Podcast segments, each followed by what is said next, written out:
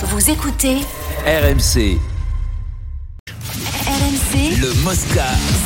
France-Maroc, c'est un match euh, qui va jouer avec les sentiments de nombreuses personnes euh, dans les deux pays, les Français d'origine marocaine bien sûr, les expatriés au Maroc. Il y a des dizaines et des dizaines d'histoires différentes et singulières. Moi, je Et nous, on va aller à Angers. Parce qu'à Angers, il y a deux des joueurs majeurs de la sélection de Regragui, euh, Sofiane Bouffal et Asdine Ounaï, d'autant que Bouffal, lui, est carrément né à Angers, quartier de la Roseraie. Enfin, il est né à Paris, mais il a été élevé quartier de la Roseraie à, à Paris. Et Xavier Grimaud euh, Grimaud. est allé euh, sur place. Salut Xavier. Comment il va? Salut Pierrot. Alors, Salut qui va-t-on soutenir ce soir au SCO d'Angers? Bah, Ça va être partagé hein, au sein de, de l'effectif angevin. Alors si on élargit, ce sera très largement pour l'équipe de France à l'échelle de la ville d'Angers. Euh, sans doute euh, légèrement, largement pour le Maroc dans ce quartier de la Roseraie dont tu parlais Pierrot. Ah, c'est le quartier de toujours de, de Sofiane Bouffal. hein. c'est un quartier euh, populaire, métissé. C'est là où il a débuté le, le foot à 5 ans euh, au club de l'Intrépide d'Angers. Il était tellement fort qu'il est devenu une mascotte euh, du quartier. Il a d'ailleurs un surnom qui est plutôt flatteur puisqu'on l'appelle euh, le petit prince de, de la Roseraie, Sofiane Bouffal. Alors si on en revient au SCO, dans son effectif. Dans son effectif Osco, il y a beaucoup d'internationaux africains, euh, pour qui le soutien ira plutôt vers le Maroc. Euh, ce qui est sûr, c'est que le match est attendu. Les Angevins, jouent en ce moment un match amical contre Niort au stade Raymond Coppa. Imaginez un peu le grand écart avec une demi-finale de Coupe du Monde. Ah, ils ne traîneront pas dans les vestiaires d'après-match pour être rentrés à temps pour voir le match. Bouffal et Naï, on est très fiers d'eux, nous disait hier le coordinateur sportif Laurent Boissier. Et écoutez la même fierté pour l'entraîneur intérimaire Abdel Boisama.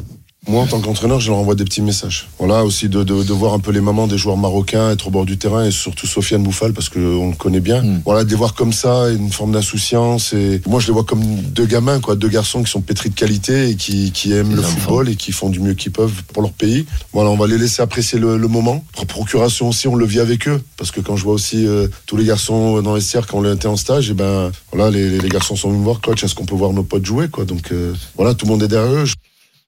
On entend beaucoup de tendresse hein, chez Boisama, lui-même qui est franco-marocain. Il n'a pas dit pour qui son cœur penchait ce soir. Euh, Pierrick Capel, lui, le milieu de terrain du SCO, il a choisi. Écoutez. Il y en a qui sont pour le Maroc euh, et qui soutiennent à 2000% euh, Sofiane et Asdin. Moi, je, je leur souhaite euh, bon match, mais évidemment, j'encourage la France et j'espère qu'on ira en finale pour une deuxième fois de suite. Il a un petit message aussi pour ses deux coéquipiers. Les gars, euh, si vous arrivez à, à mettre des petits ponts mais pas de but, ça me, ça me va complètement. Voilà, des petits ponts, on devrait en voir, hein, parce que Bouffal et Ounaï, ce sont deux gros dribbleurs. Pour les buts, ben, on verra ça ce soir. Merci Xavier, donc en, Hmm. en direct Qui euh, supporte qui, d'Angers. Qui supporte qui Mais c'est-à-dire, qui- parfois. moi, je, moi, je me pose des questions. L'ancien, je dis bien, qui, qui- qu'est-ce qui va supporter L'ancien talonneur de l'équipe de France, de rugby, Hmm. Marocco. Qui supporte Ah, mais on peut Ah, non, non, Moi, je dois savoir. Ça, ça vient de Roma, ça, non Non, non, non. Ah bon, pense qu'il est je y a- parler d'Abdel. Benazi, Abdel- franco-marocain, Abdel, non Doujda Vas-y, Bah ça. Abdel.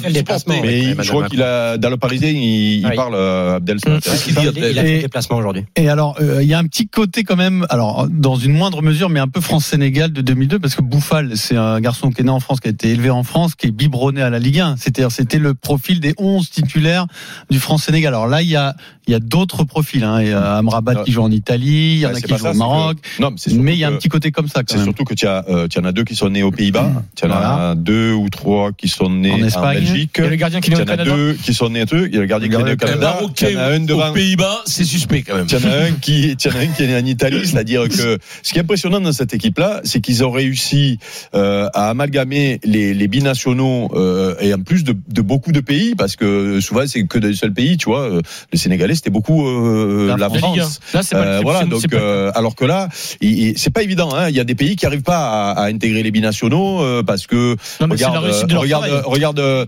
comment il s'appelle euh, notre pote avec la Pologne, mince, euh, Ludovic Obraniak Lu- Ludo Bragnac. Ludo Bragnac. Euh, Il y avait, il y avait un autre joueur aussi avec lui euh, qui était de Sochaux. un ami. Perdis, non Per- Perkis, là. Voilà, Perkis, Perkis, Rémi, voilà. non, Perkis, je sais pas son nom. Perkis. Voilà, et, Perkis, voilà. Et, Perkis, et- c'est et ça avait été, et ça avait été compliqué parce que parce que c'était mal vu euh, dans, dans le pays, tu vois. Donc c'est jamais évident en réalité. Merci à Xavier Grimaud. On va retourner à Doha. Alors là, pour voir maintenant les supporters marocains qui se sont déplacés. On vous a raconté que Aïe. le pays a organisé et payé une partie euh, du déplacement et distribué des places. Le problème, c'est que tout ne se passe pas comme prévu. Martin Bourdin est sur place. Salut Martin. Martin, Salut les gars. il y a eu euh, quelques couacs sur Salut, cette salut. organisation du déplacement de milliers de supporters marocains. C'est obligé. Exa- exactement, ils étaient euh, ils étaient plusieurs milliers à attendre, notamment lundi matin, mardi matin, une euh, une distribution de places gratuites. euh, d'après ce qu'ils avaient entendu, d'après ce qu'on a tous entendu, 13 000 places devaient être distribuées au stade Al Janoub, c'est le stade le plus près de l'aéroport de, de Doha. Et finalement, bah, tout ne s'est pas passé comme prévu. Il y a eu des places qui ont été distribuées, effectivement. Mais euh, moi, quand je suis parti à, à midi et demi, euh, il y a resté encore euh, des, des- des milliers de supporters sur le parvis du stade.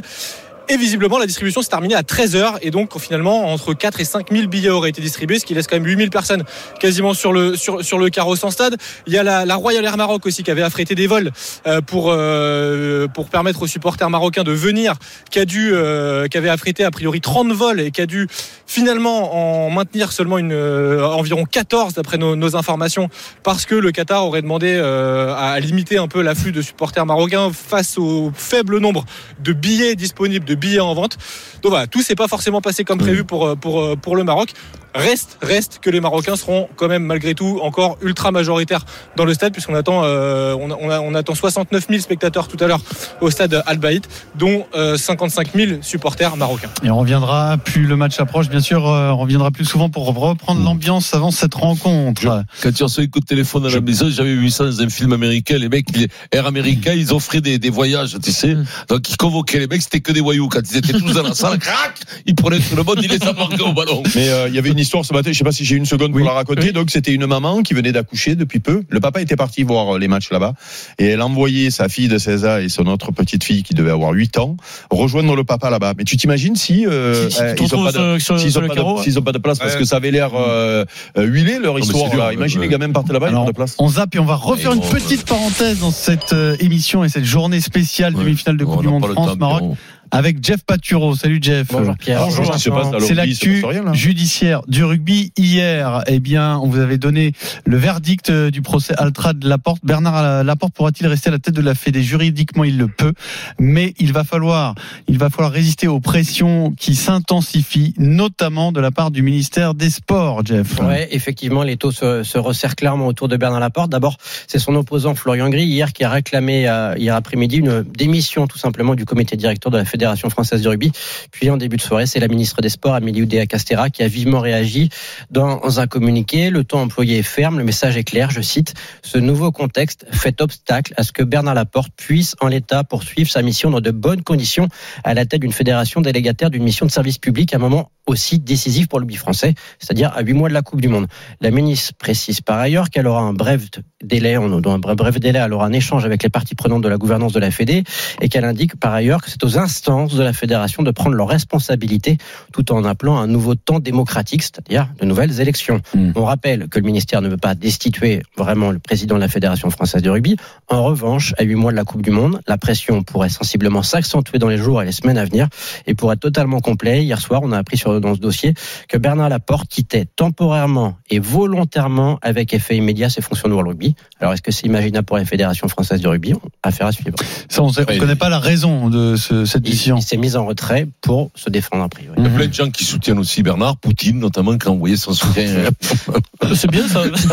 Poutine, Trump, C'est euh, bravo Vincent. que des bons soutiens. Quoi. que la bien. bien entendu. Alors qu'il est, il n'est pas question de démission, on est ça. d'accord, hein, Jeff. Hein Euh, Il n'est pas question de démission. l'entourage de Bernard non, non, bah, de ça, hein. il- il- personne ne va l'obliger à démissionner quand Non, même. mais après, quand t'as la pression euh, Ah, du ministère, ça peut non, non, suffire. Ils hein. s'en foutent de la pression, l'important. Ça, Les, politiques, par exemple, Mais on n'en parle plus. Qui sont dans des affaires judiciaires, certains restent, d'autres démissionnent. Ça, chaque, cas est, Chacun est différent. hein. à sa porte. hein. Mais lui, je te dis, il a du mental, il va pas Il démissionner. du mental. Si S'il n'avait pas de mental, il serait parti, c'est ça Ben oui, c'est Ah, C'est pas Bah, oui, une sorte de Mireille, mental. C'est parfois, tu, flash. Non, là, c'est parfois pas- tu tiens une position, Oui. parfois tu peux plus la tenir. C'est Oui, pas voilà. dépendant que de Il lui. y a un fait divers politique en Oui. ce moment qui nous montre la même chose aussi. Hein. Ah, il exactement. hein.